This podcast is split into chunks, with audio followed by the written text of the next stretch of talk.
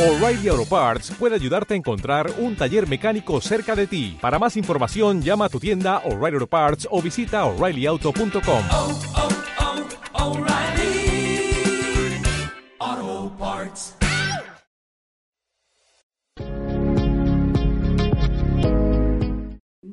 ¿Ya estamos? ¿Ya estamos al aire? Sí, Sí, ya estamos. Doctor, ya estamos al aire. empiécele. Bueno, el doctor, como siempre, con una sonrisa de oreja a oreja, Exacto. como, como decimos allá en México, ¿no? De oreja a oreja. Y pues muy contento el doctor porque nuestro público nos está aceptando, doctor. Exacto. Y, y yo me siento muy contento de poder ser parte de su proyecto. Un proyecto que es algo que no tiene precio. Gracias. De veras, su No, es, conocimiento. es- es- es un placer para nosotros tenerte con nosotros. Pero, doctor, tener a- tenerlo a usted Gracias. y que nos dé todos estos consejos que tanto necesitamos. Exacto. Mucho, doctor. Yo, yo sé que mucha gente lo está, está viendo, pero existe ese, no sé, algo, algo, algo que no quieren. O, o sea, como que no Es, quieren. es muy, es muy difícil, mira, Juan Adolfo, es, es muy difícil para la gente permitirse el riesgo Sí, de hacer preguntas sobre cuestiones emocionales. Entonces, lo que tiene que aprender la gente es que puede hacer la pregunta y no pasa nada. ¿eh? Que, que eh, hay más problema por no hacer la pregunta ¿verdad? y quedarse con los sentimientos y los problemas que uno tiene. Es mejor preguntar, escuchar, y a lo mejor no pasa nada, ¿no? Y la mayoría del tiempo no pasa nada. La mayoría del tiempo no pasa nada y, y estoy muy de acuerdo, doctor, porque eh, pues le voy a, lo- lo- lo- lo- me voy a abrir, doctor, como se dice, ¿no? Yo, yo eh, sentí en un momento que necesitaba ayuda y gracias a Dios, véanme aquí, yo estoy muy bien. Exacto. Me siento muy bien y yo creo que el público también lo debe de debe hacer. Todos tenemos problemas, doctor, de, de la mente. Y ahora que estoy más empapado en todo esto, me doy cuenta de tantas, tantas cosas que tenemos en la mente que, que no las vemos a tiempo o no les ponemos atención. Mira, ma- ma- es muy importante entender que hay una continuidad, ¿no? De lo que se llama normal a los problemas de intensidad más patológicos, ¿no? Entonces, todos tenemos la capacidad de sufrir, todos tenemos la capacidad de tener coraje, todos tenemos la capacidad de ser felices, todos tenemos la capacidad de cometer errores. Pero es que tan frecuente y qué tan intensos. Y después, ¿qué efecto tiene eso en la vida de uno, ¿no? En cuanto a cómo se relaciona uno con la familia, con el trabajo, con, con el medio ambiente en general. Entonces, casi todos los problemas psiquiátricos, como los problemas médicos también, son problemas de intensidad y frecuencia, que tanto, qué tan seguido y cómo te afectan. ¿Ok? Okay. O sea, el estar un poquito triste no es problemático. Pero si uno está triste y cansado y no disfruta nada y tiene dos semanas de la misma manera y no puede salir de la casa y no puede ir a trabajar, entonces estamos hablando de un problema muy intenso. Entonces es cuando la, la ayuda se necesita. Lo que nos cuesta trabajo es reconocer cuando vamos de un problema menor a un problema mayor, ¿verdad? Porque la vida es difícil, la vida no es fácil. Mira, la mayoría de mis pacientes cuando vienen les pregunto, ¿cómo quisieras que yo te ayudara? Invariablemente el 99% de la gente me dice, yo quisiera ser feliz. ¿Ok? Pero es importante entender que la felicidad es como una medalla.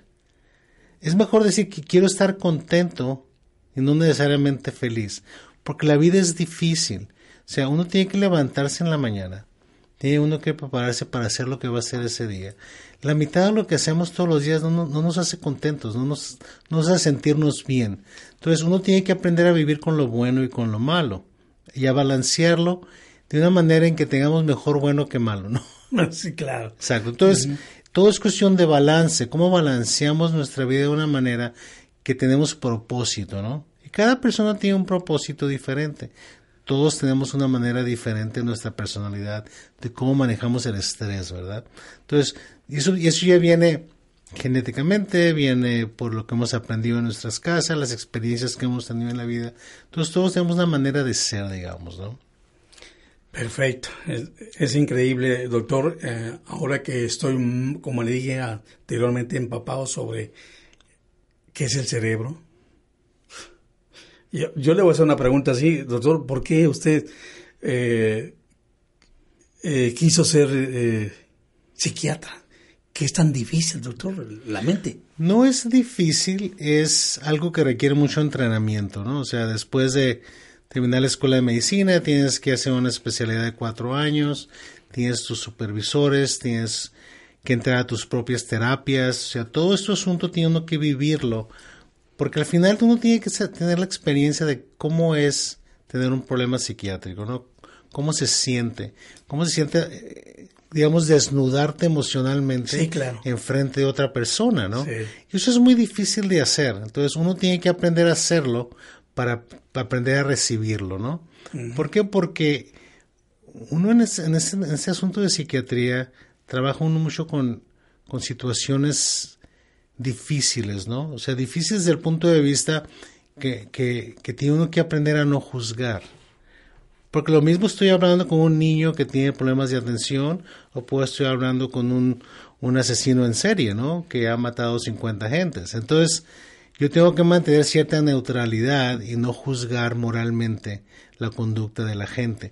Y esa es la regla número uno para poder ser psiquiatra, ¿eh? No juzgar. No juzgar. Exacto. Y, y eso, eh, pienso que eso es lo que le tiene miedo, que tiene miedo la gente a que lo juzguen. No nada más la que todos tenemos miedo a ser juzgados, ¿no? ¿Por qué? Porque tenemos una imagen propia de uno mismo. Entonces uno quiere mantener cierta apreciación y reconocimiento del mundo alrededor, ¿verdad? Entonces cuando nos presentamos como, como, como una falla o como un defecto, invariablemente tiene uno temor del rechazo, ¿no? No me van a aceptar. Entonces, si uno tiene una duda, por ejemplo, de si yo no soy buen padre, entonces va a tratar de ocultar esa duda, ¿verdad? Entonces, si alguien viene y le pica ese botón que le dice tú no eres buen padre, la persona realmente, realme- generalmente va a reaccionar de una manera muy defensiva para tratar de demostrar que sí es buen padre.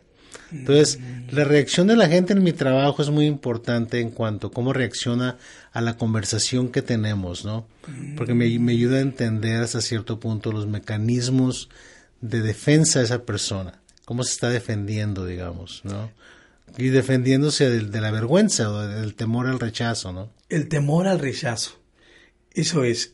Y yo quiero hacer énfasis a todos nuestros amigos que nos, que nos están mirando y que nos están siguiendo, que hay que quitarnos ese miedo.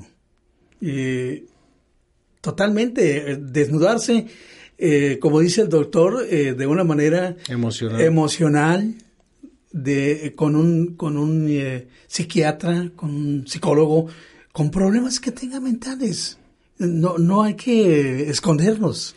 Es que mira, cuando uno está enfermo, Juan Adolfo, uno, uno tiene que entender que hay que tomar ciertos riesgos y tiene que tener uno cierto propósito, ¿verdad? O sea, yo- hemos hablado anteriormente de lo que llamo la burbuja de miseria, ¿no? Sí. En que la gente ha sufrido por tanto tiempo que el sufrimiento se convierte como tu amigo. ¿ok? Y te metes con tu sufrimiento en una burbuja y te aíslas y te guardas y no quieres que nadie te toque o te vea. Entonces tu mundo se hace muy pequeño y sigues y empiezas a vivir en esa burbuja de miseria y no quieres salir de ahí no porque seas feliz, pero porque te sientes seguro. Entonces el ser humano, como la mayoría de los mamíferos, siempre va a sacrificar bondad y felicidad por seguridad. Por seguridad. Es- esa es una dinámica en la cual muchas veces mujeres, por ejemplo, o hombres se mantienen en situaciones violentas, como la violencia doméstica. Es porque no es bueno, pero ellos sienten que tienen cierta seguridad. Es una seguridad muy irracional, digamos, ¿no? Y, yo lo he visto, por ejemplo, que tratamos de ayudar a alguien para que salga de una situación como esa y hay mucha resistencia. ¿verdad? Me tocó un caso, doctor, curioso. eh. Eh, trabajaba en un centro nocturno Y, y en eso llega el marido y la saca de las greñas a la, a la mujer. Y pues la está golpeando ahí en el, el piso y todo, ¿no? Y todo el mundo, todos los amigos y los que estábamos ahí nos acercamos para defenderla, ¿no? Y dice, no, déjenlo, él sabe por qué lo hace. Exacto. Esa es una persona dentro de una burbuja de miseria. Es una, Exacto. es una situación que es muy difícil de manejar. ¿Por qué? Porque la persona siente que, que en esa situación es mejor que la opción. La opción. Porque la opción es estar sin él o estar sin ella, ¿verdad? Y eso causa dolor y causa incertidumbre. Entonces, la razón principal por que una persona no se sale de la burbuja de miseria es por la falta de tolerancia a la incertidumbre, que al final del día es la madre de todas las ansiedades, ¿no? La madre de todas las ansiedades. Entonces tenemos que mantener eso en, en- en perspectiva. Entonces, cuando estamos hablando con la gente, tenemos que entender la- las circunstancias de esa persona en su mundo. Sí. No en el mundo ideal que uno piensa, sino Claro. cómo se siente esa persona siendo ella o él en su burbuja.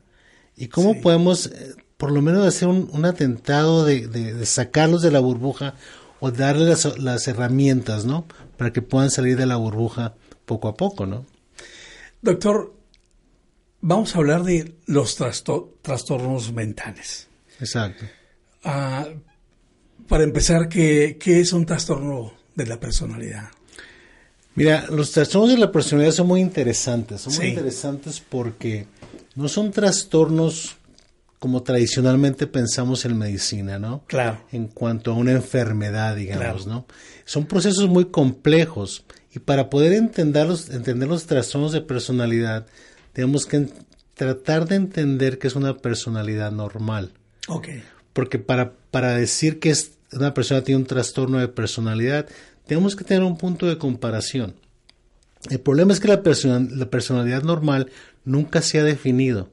No hay una definición única que digas, eso es personalidad normal. Oh, Entonces, desde mi punto de vista, la manera más eficaz de identificar una personalidad normal es todas las anormalidades en buen balance.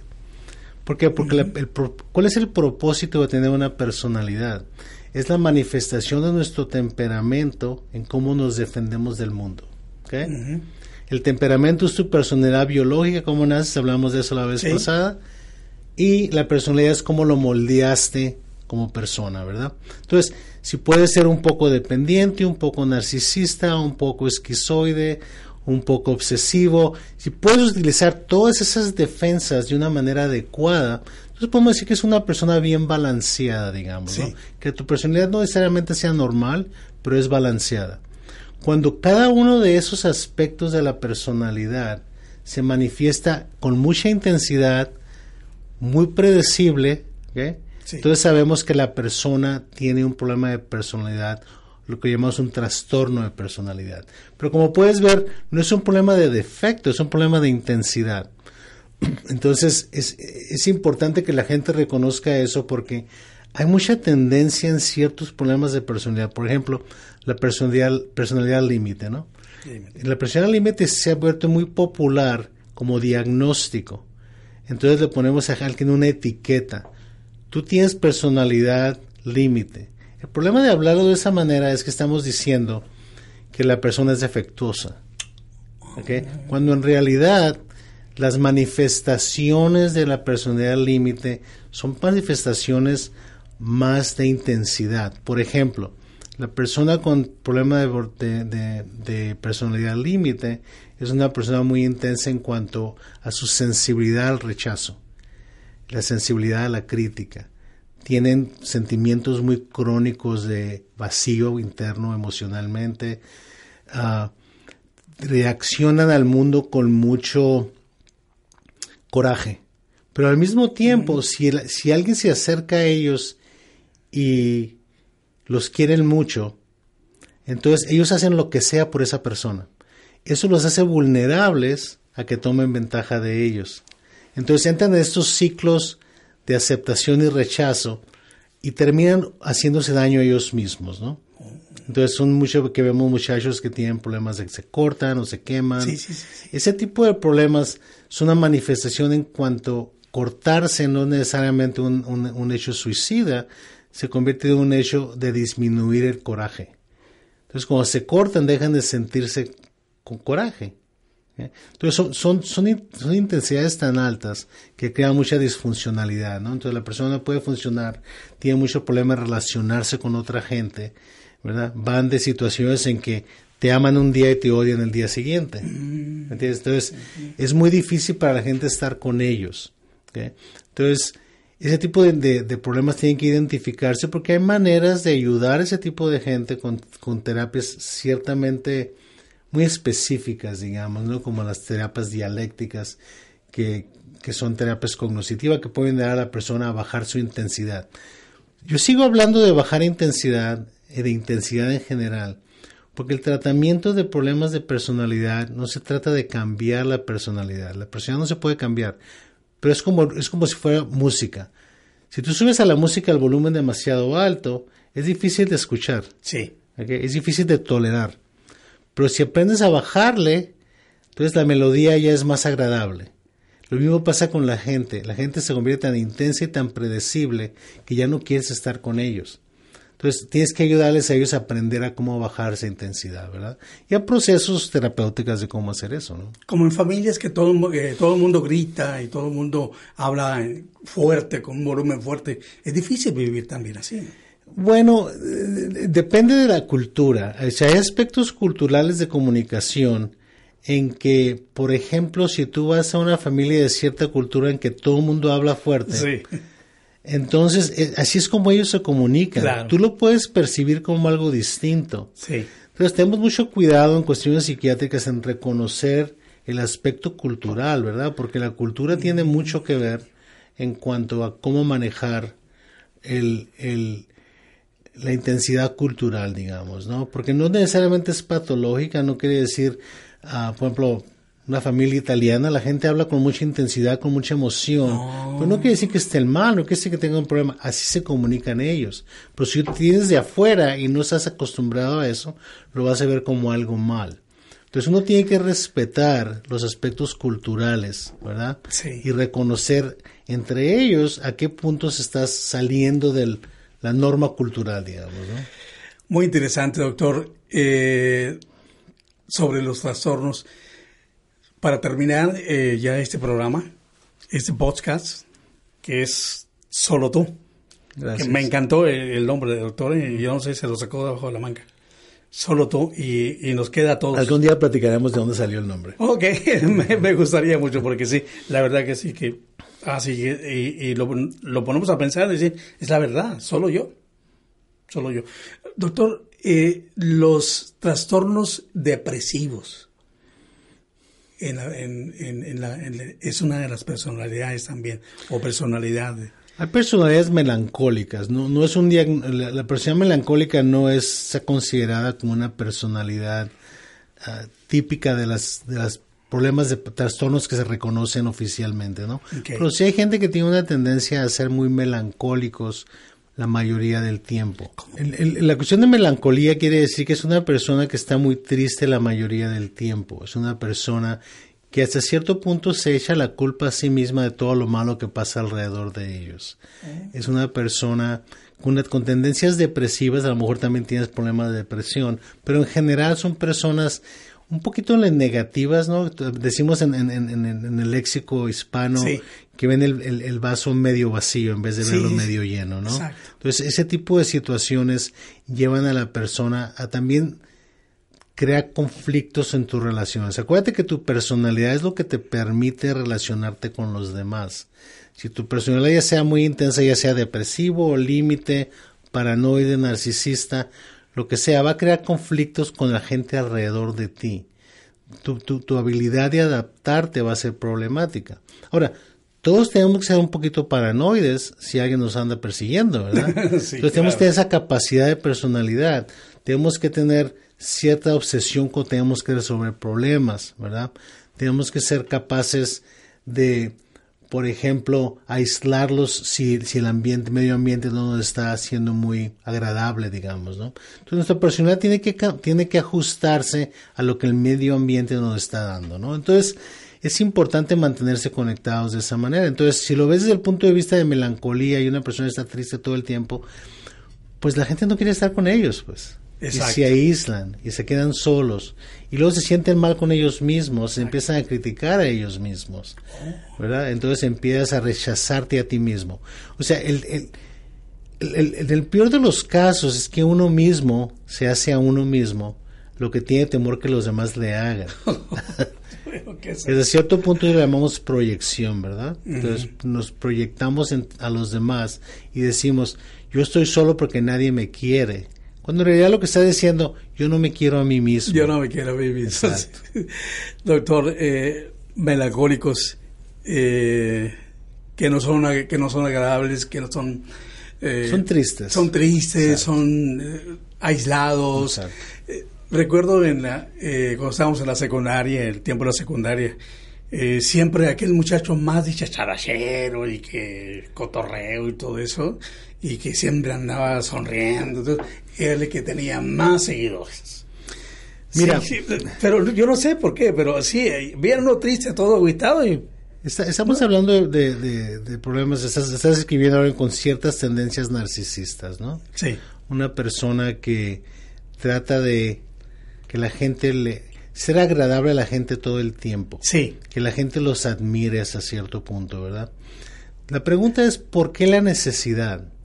¿Por qué la necesidad de que nos admiren? ¿Por qué la necesidad de que nos reconozcan? ¿Por qué la necesidad de que ser el mejor todo el tiempo? ¿Verdad? Eso es porque dentro, detrás de eso hay una persona muy vacía, una, una, una persona muy solitaria.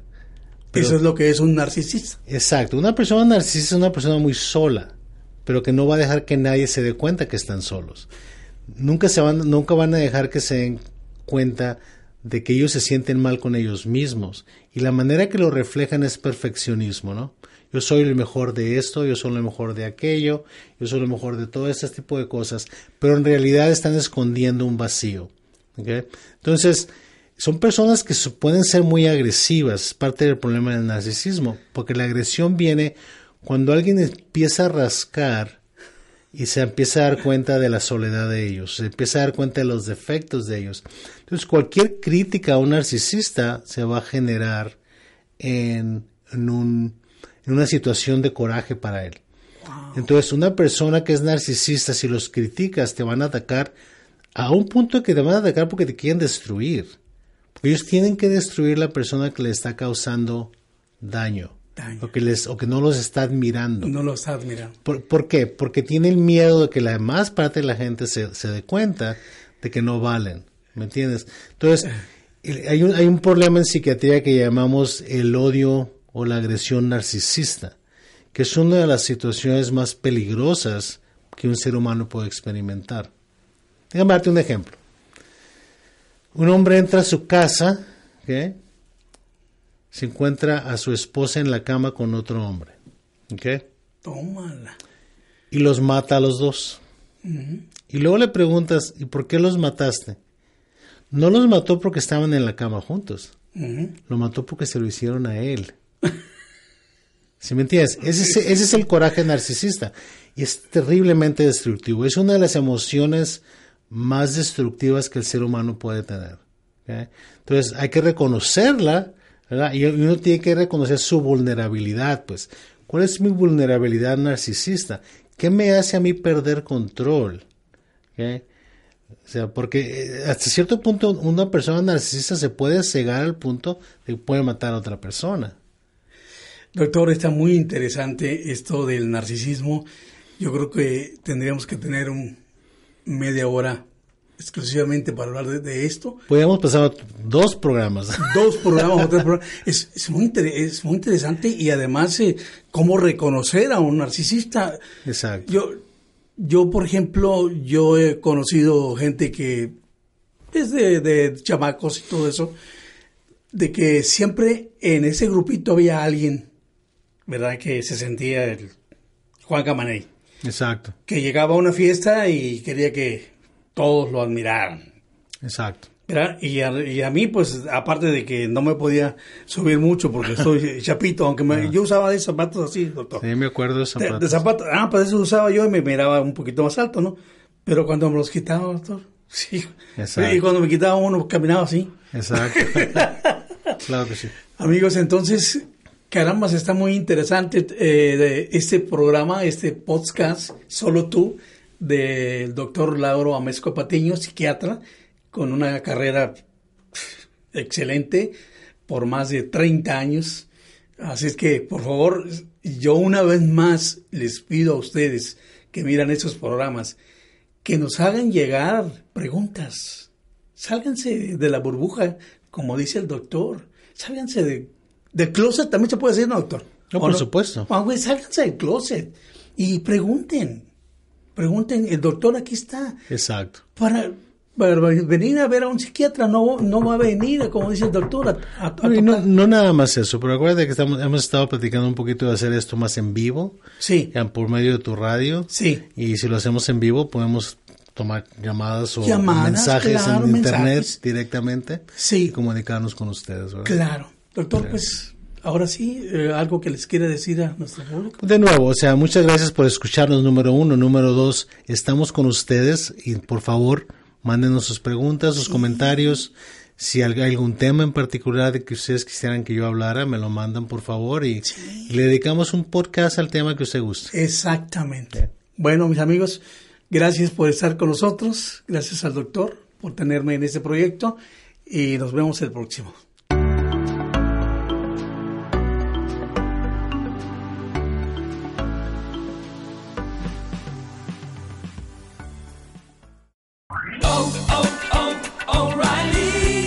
¿Necesitas ayuda? En O'Reilly Auto Parts te ayudamos. ¿Necesitas algún consejo? Te aconsejamos. Nuestros profesionales en autopartes están siempre disponibles para ayudarte a encontrar lo que necesites. Excelente servicio al cliente es solo una de las ventajas que ofrece O'Reilly Auto Parts. Los profesionales en autopartes. Oh, oh, oh, O'Reilly.